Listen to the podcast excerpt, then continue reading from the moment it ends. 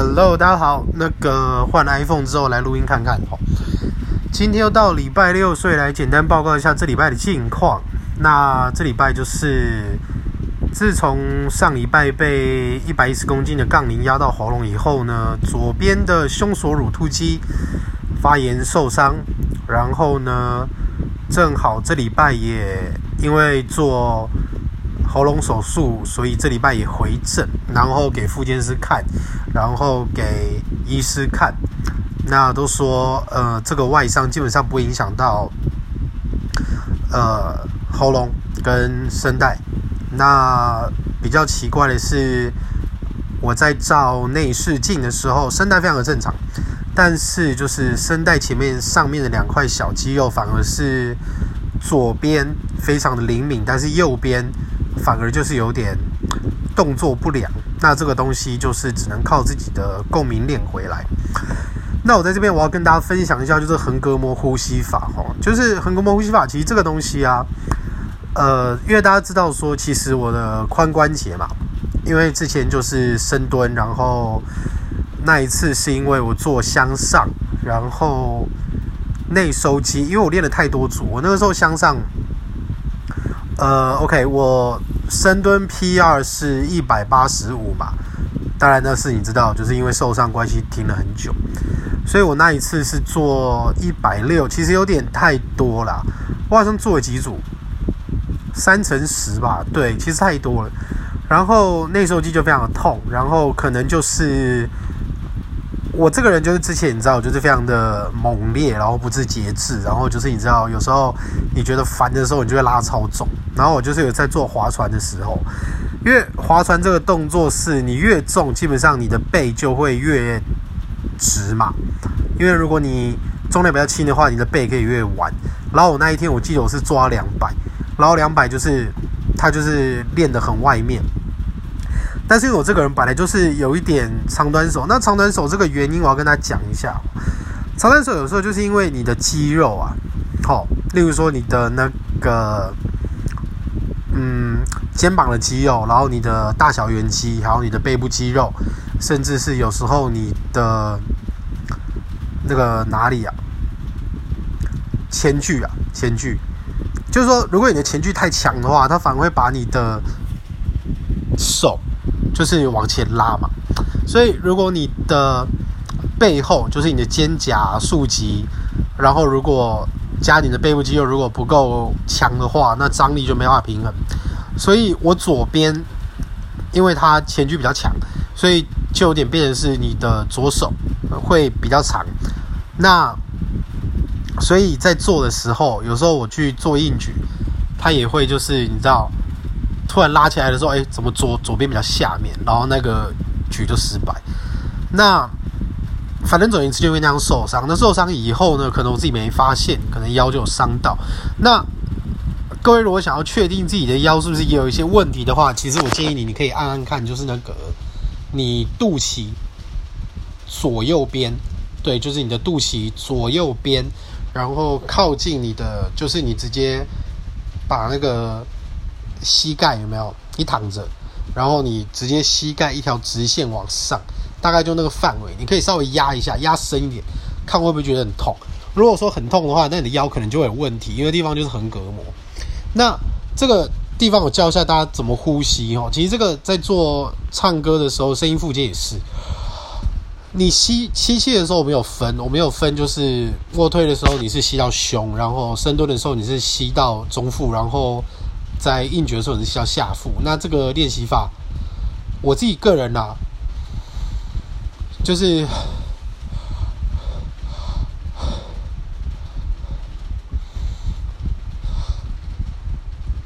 要去练习一下。哎，就是我自己是，如果我的呼吸储存的位置越上面的话，我的嘴巴就会越往上吸气，就是说。如果我要吸满，我只要吸到我的中腹的话，我就是一般的吸气，嘴巴吸气。然后如果我要吸到下腹的话，我就是我会一样用嘴巴，但是我用比较下面喉咙的方式，大概那个高度去吸。那你就是可以感受到，就是说你在吸的那个部位周遭的肌肉有没有稍微就是好像变得扩张，然后就是因为你扩张了，你的感觉不一样。那你在吸的时候，你就是把横膈膜下降，那就是先吸满，就先不用管你是中腹还是下腹，你就先吸满。然后你就会感受到横膈膜往下，那横膈膜往下以后憋气憋五秒。那憋五秒了之后呢，你的核心哦，你的肚子还是要绷紧哦。那你慢慢把气吐出去，那把气吐出去，你的肚子也就慢慢变小。但是你就是尽量的把核心绷紧，OK。那这个的话就可以稍微让你的腰就是稍微先放松一下。那尤其是说你在早上起床或是刚练完的时候，因为刚练完的时候，你的整个腿跟你的那个腰，还有你的骨盆跟那个。你的脊椎其实是很紧绷的，所以我们必须要让你的髋、骨盆、脊椎，就让你全身都放松。所以这个时候你去吊单杠的时候，请你记得你的脚一定要碰到地面。然后碰到地面的意思就是说，你也可以稍微把膝盖弯起来，但是你的脚尖可以去碰到。然后你可以去看一下你的脚跟是要在后面多远的位置，你才会有就是好像你的腰有被拉出空间的感觉。这个非常重要，因为。其实像我这样子髋受伤，对不对？也是因为它肌肉为了保护这个关节，所以它变得非常的紧。所以你周遭的那些肌肉有没有？不管是你的四头啊，然后你的臀啊，然后你的呃 IT band 啊这些梨状肌什么都会变很紧。所以你只要一放松就会很痛，因为它就开始发炎。所以你做完之后，或是每天早上起床，你就是试试看，先你去买一个那一种。用在门上的单杠或干嘛也可以。那你去拿那种就是厨房的琉璃台，对不对？你就是把自己撑起来，但是让你的脚可以去碰到地面，也会有同样的效果。OK，Anyway 反正呃今天也去就是上了教练课。那我那个学生他体重大概五十公斤吧，就差不多比我的一半还轻。那我觉得他这。两三个月跟我这样练下来，真的进步很多。因为他其实今天他的站立超负荷，然后是呼吸的，就不是憋的气，是呼吸那种站立超负荷。他今天可以扛到一百五，那我也觉得，呃，的确是在整个耐力跟呃肌力的表现上是有进步。然后在深蹲的部分，他之前好像只能自己蹲到大概六十，但是今天他因自己蹲的话，他。其实我觉得八十到八十五没有问题，这个已经超出他体重了，大概多少？一点五，应该有超出一点五。所以，因为他就是那一种瘦瘦的工程师，就比较没爱没爱运动，他蛮认真的。然后整个的呃肩膀啊，然后三头肩这样练下去，其实我也觉得呃，因为我平常大家都知道说健身证照，虽然说我是英文老师。但是我的健身证照 ACE 的话，我就拿了一二三三张还是四张，我忘记了，因为我自己去考国外的嘛。然后再加上就是在台湾的之前去拿了健力的 C 级教练，然后还有什么？哎，我忘记了。然后今年是我 ACE 就是第三年嘛，那因为你。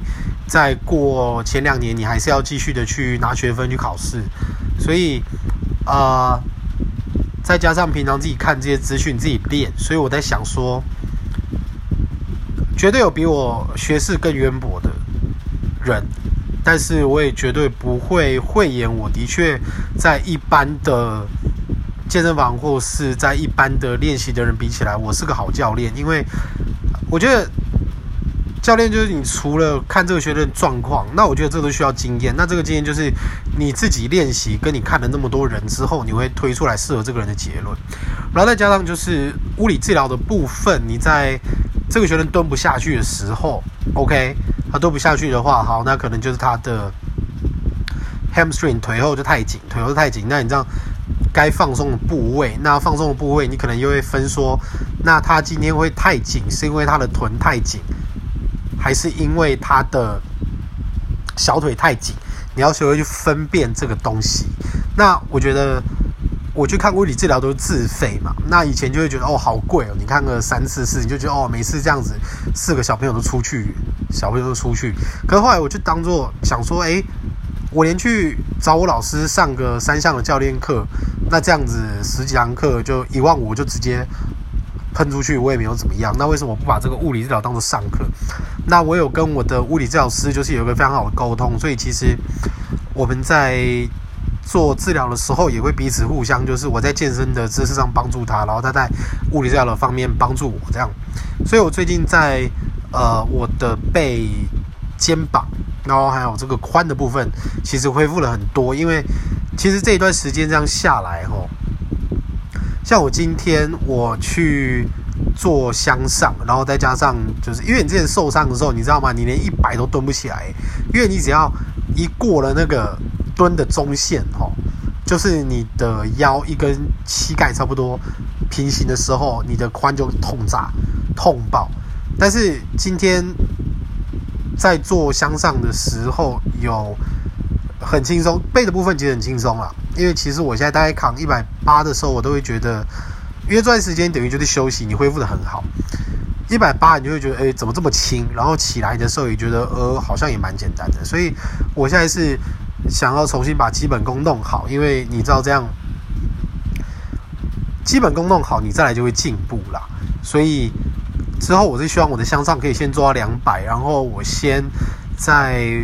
不做向上，因为因为向你在做向上的时候，你不会让你的髋关节过分的往自己弯曲。因为我现在等于就是说，因为它关节呢还是有点肿，所以你在往自己弯曲的时候，其实你的那个你的大腿贴你的骨盆那一个嘛，就是你的转子的部分那一条线，其实会非常的痛。我我就打算就是先慢慢的先把耐力练回来。我希望可以先以一百五做一个基准，就是说我一百五能蹲几下，然后慢慢降，慢慢降，让自己就是。越蹲越轻松，越蹲越轻松。然后，当然这是金字塔，金金字塔练法，别人说我自己的金字塔啦。我觉得别人的定义好像不太一样。反正总而言之，我的做法是说，OK，你一开始一定要先让你整个的关节囊，整个的那个里面的润滑够。所以你在呃一开始的时候，哈，假设我今天先热身组，我先一百，那一百的时候，你一定要可以好好的控制。你你不能。常常的用那种，就是你突然蹲下去，然后用那个反弹力起来。其实那个你只要一个动作，或是你今天哪里没有起、没有热开哦，你就一下去卡，你就完蛋了。你根本没办法去好好的检测一下今天自己身体哪里不舒服，哪里特紧，哪里要先放松，哪里要先怎么样。所以你应该是从头到尾都控制的非常的好。当然，我也不否认你有时候做可能要破 PR 还是干嘛的时候，你会用一些这种东西哦。那讲好听点，我们叫借力。可是最好的方式还是你可以从头到尾就是。好好的控制住，就是你有点可以随心所欲的这样子做，这是我的目标啦。所以，呃，就不要急，那你就是用复健的方式做那个腿内收肌，让自己的整个内收肌好好的去充血，让它把废物带走。那还有一个就是说，那个脸拉，其实这个是一定要做的，因为。我们三项的做太多吼，其实圆肩是一定会的。圆肩它其实如果没有说影响到你的日常生活机能，其实我觉得都是可以接受，不会让你真的身体出现病变。但是其实你在做脸拉的时候，尽可能让你的背那个张力也有吼，你就比较不会出问题。你的背的张力也有的话，那你在久坐的时候，你就不会整个人就这样丢起来，你知道吗？那你平常在假设你做三十分钟，你就要站起来一下，站起来一下，用你的两只手掌哈，两只手掌就是往下，往你的脚的方向，然后去抓住你的那个屁股的上面，然后呢，这个时候你的屁股就要用紧紧绷，紧绷的时候，你就可以稍微先去把你的动作，就是因为你久坐，那你就要把你的臀肌紧绷往前，把它翘回来。那你如果你觉得舒服的话，你可以在绷出去的时候，OK。你可以吸气，那吸气的时候，你的胸跟肩膀就会展开。但是如果你觉得你在绷出去的时候不舒服，那你就可以选择是你在往前推的时候，你就是用吐气的方式就可以了，看你觉得怎么样。那一般来讲，如果你是要开胸椎或开肩膀的时候，其实你是吸气没有错，但是不是每个人都会觉得 OK，所以就还是看你舒不舒服为准。那最近唱歌的部分。就在等那个上次被压到的胸锁乳突肌的发炎可以恢复。那呃，我对于唱歌的态度是，我不太能，我我不觉得现在的歌手所有的一切都用高音带过去是一件好事，因为我觉得这个代表说你对你的轻重，还有对你每一个字句的处理，你没办法随心所欲的去做该关于这个歌的一个感情，所以我自己唱我是会很。处理就是我自己听的每一个，假设这个字我该用气音，这个字我该轻，这个字我该高，该怎么样？这个字我该做所谓的回响，就是你的音是由小声变大声，或者说你该有近拉远，我觉得这个都要做。这就跟你弹吉他一样，这不是说什么你在炫技还是什么，而是说你必须要有足够的技巧，你才可以去选择你要用的一个武器来去。